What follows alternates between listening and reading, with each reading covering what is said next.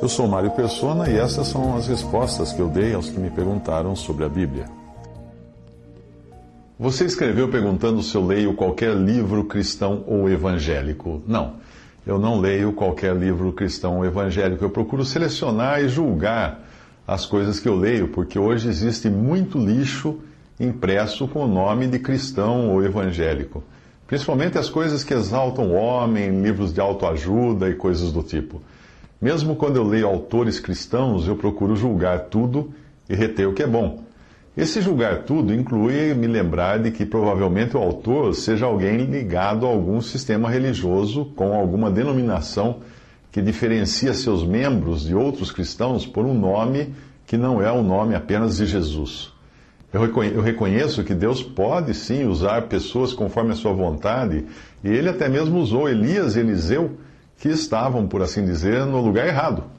É, enquanto o único centro estabelecido por Deus para adorar era Jerusalém, Elias e Eliseu foram profetas de Israel, que eram as dez tribos divididas, cujo rei ficava em Samaria.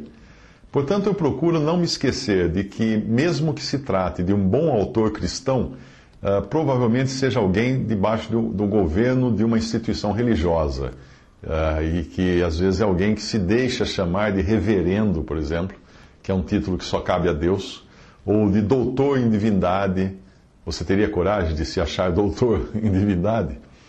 Alguns desses autores são inocentes no sentido de que eles aprenderam assim, eles nunca pararam para pensar no quão antibíblica eram algumas práticas que eles receberam de herança das denominações onde estão.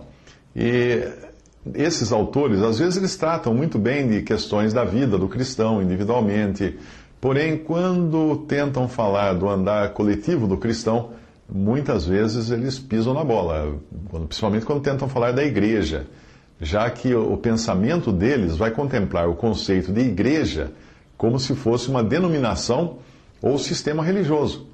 Ao falar da cristandade como um todo, um autor assim provavelmente irá sugerir fazer algo com aquilo que a palavra de Deus chama de campo de joio e trigo, massa levedada, grande casa onde há vasos de honra e desonra, ou grande árvore onde há aves de toda espécie. Quem está dentro dos sistemas religiosos criados pelo, criados pelo homem dificilmente consegue enxergar os erros desse sistema quem está dentro da garrafa não consegue ver o rótulo. É por isso que você vê muitos autores falando assim: não, nós precisamos que a igreja mude para ser assim, para ser assado. Ele está falando da cristandade, ele está falando dos, da união dos sistemas religiosos do mundo, ele está falando de uma coisa que não, não tem na palavra de Deus. Eu aconselho você a ler atentamente 2 Timóteo e não se esquecer de que a palavra de Deus nos alerta para os últimos dias, para o tempo quando você encontra de tudo na grande casa da profissão cristã. Por isso é preciso, é preciso ser criterioso, sim, porque virá tempo em que não suportarão a sã doutrina, mas tendo comichão nos ouvidos, amontoarão para si doutores conforme as suas próprias concupiscências.